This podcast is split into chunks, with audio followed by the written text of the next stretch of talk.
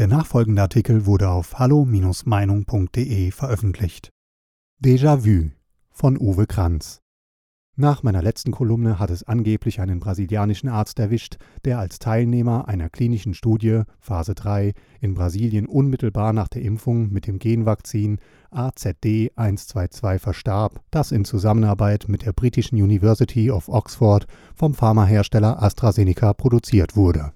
Darüber berichtete die türkische Nachrichtensendung Show Anna Haber, die dann über Facebook und Telegram weiter verbreitet wurde. Flugs beeilte sich korrektiv der angeblich neutrale deutsche Faktenchecker, das Urteil unbelegt zu fällen mit der Begründung, alles deutet darauf hin, dass er nur ein Placebo bekam und in Wirklichkeit an einer Covid-19-Infektion starb. Korrektiv ist zwar zuzustimmen, dass ein faktenbasierter Diskurs in diesen unsicheren Zeiten wichtiger denn je sei, muss sich aber vorhalten lassen, sich selbst auch nicht daran zu halten.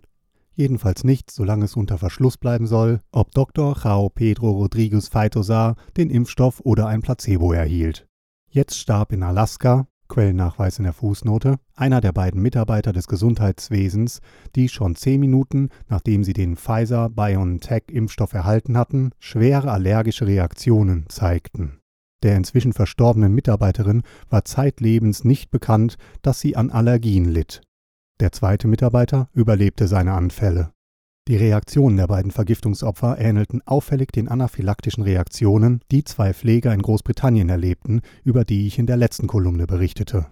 Zusammen mit dem katholischen Priester, der in Philadelphia an den Folgen einer Covid-19-Impfung im Rahmen der dritten Zulassungsphase verstarb, sind das innerhalb einer Impfwoche schon drei Tote und drei weitere Personen, die dank der schnellen ärztlichen Hilfe mit gesundheitlichen Impfschäden davongekommen sind.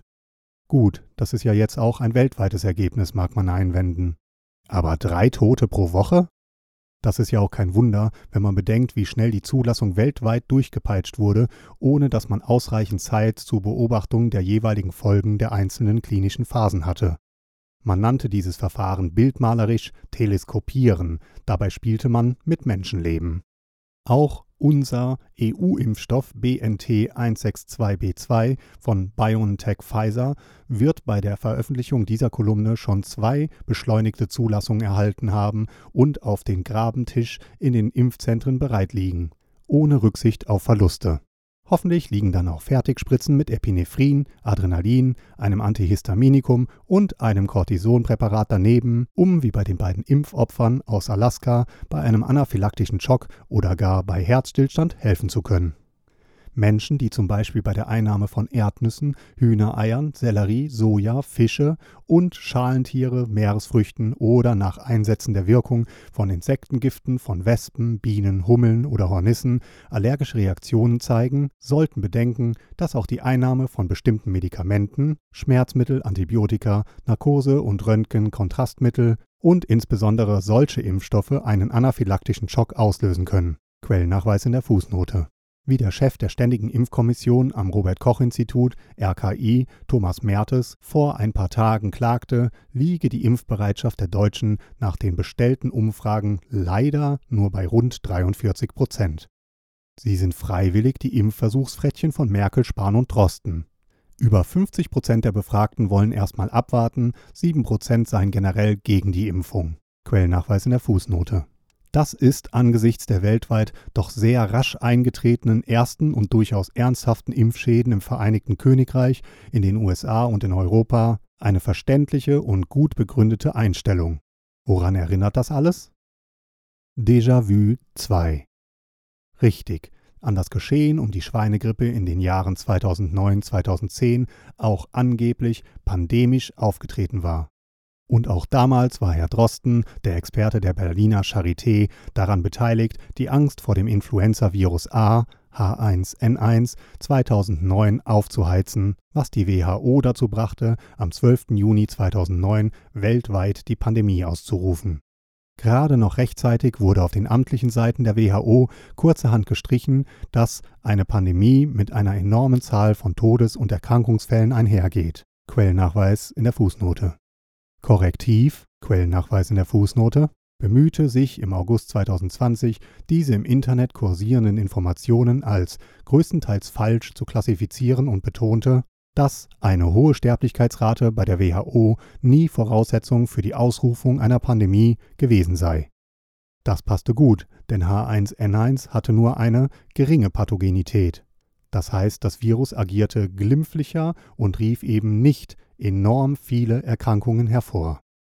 Wie dem auch sei, es wurde jedenfalls noch leichter, schneller und früher als bisher eine Pandemie auszurufen. Ein weiterer Stolperstein auf dem Weg für den Coronavirus war beseitigt.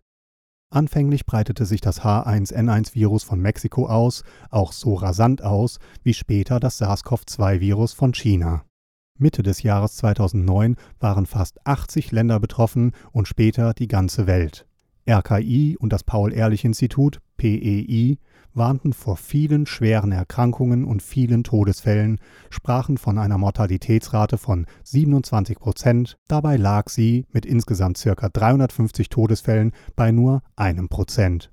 Diese Zahl ist, im Nachhinein betrachtet, sicherlich zu niedrig, da sie nur labordiagnostisch gesichert ist, bleibt aber selbst bei deutlicher Steigerung im Rahmen einer normalen saisonalen Grippewelle. Die Folgen dieser amtlichen Panikmache lagen auf der Hand. Grippemittel waren mancherorts ausverkauft, in rasender Eile wurden Impfstoffe entwickelt, produziert und vertrieben. Vor allem der britische Pharmariese GlaxoSmithKline GSK machte Riesenumsätze, nachdem die Europäische Agentur für Arzneimittel EMA im Herbst 2009 seinem Impfstoff Pandemrix die Eilzulassung erteilte. Weltweit kauften die Gesundheitsbehörden, legten sich wahnsinnige Vorräte an Impfdosen an. Bundeskanzlerin Angela Merkel, CDU, trieb in Deutschland den Bestellprozess voran. Die Operation Schweinegrippe sollte zur größten Impfaktion in der Geschichte der Bundesrepublik werden. Es wurde jedoch ein Flop, da die neue Grippe viel harmloser verlief als befürchtet. Da halfen auch die verzweifelten Impfaufrufe von Bundesregierung, Pharmaindustrie und Ärzteverbände nicht mehr, Pandemrix wurde zum Ladenhüter. Rund 30 Millionen Europäer ließen sich dennoch impfen, obwohl die Impfstoffe definitiv nicht ausreichend bzw. nur an gesunden Probanden getestet worden waren. Die Folge? Über 1000 Impfopfer wurden allein in Europa gezählt, vornehmlich in den nordeuropäischen Ländern. Bei den Betroffenen dürfte der Impfstoff Pandemrix eine Narkolepsie, eine unheilbare neurologische Krankheit ausgelöst haben. Noch heute streiten sich die Fachleute, ob das Narkolepsie-Risiko in den Tests hätte erkannt werden können. Bei einer größeren Zahl Varietät von Probanden und einer längeren Beobachtungsphase hätte man sicherlich die genetischen Dispositionen erkannt, unter denen Narkolepsie leichter ausbrechen kann. Inzwischen glaubt man auch zu wissen, dass H1N1 den Neuronenverlust bei Parkinson verschlimmern kann. Zwei Jahre nach der Schweinegrippeepidemie mussten die zentral gelagerten 196 Paletten mit 16 Millionen Impfdosen vernichtet werden. Das Haltbarkeitsdatum war abgelaufen. Schon zuvor vernichteten die Bundesländer in eigener Regie ihre eigenen Bestände 12,7 Millionen Impfdosen. Insgesamt sind Bund und Länder, die für mehrere hundert Millionen Euro zig Millionen Impfdosen kauften, auf 28,7 Millionen Dosen im Wert von über 130 Millionen Euro sitzen geblieben. Quellnachweis in der Fußnote.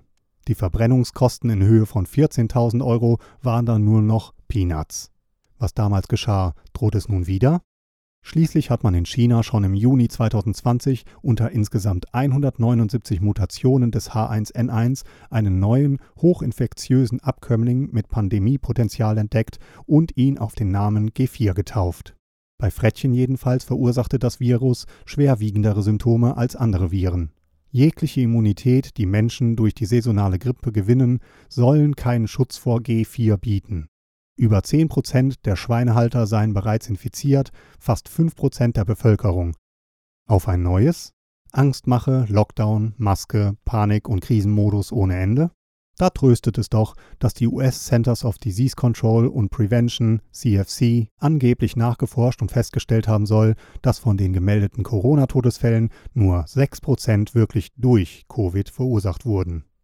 Die restlichen 94 Prozent hätten zuvor schon an mehreren, meist lebensbedrohenden Krankheiten gelitten oder befanden sich bereits in sehr hohem Alter. Weitere Beiträge finden Sie auf hallo-meinung.de. Wir freuen uns auf Ihren Besuch.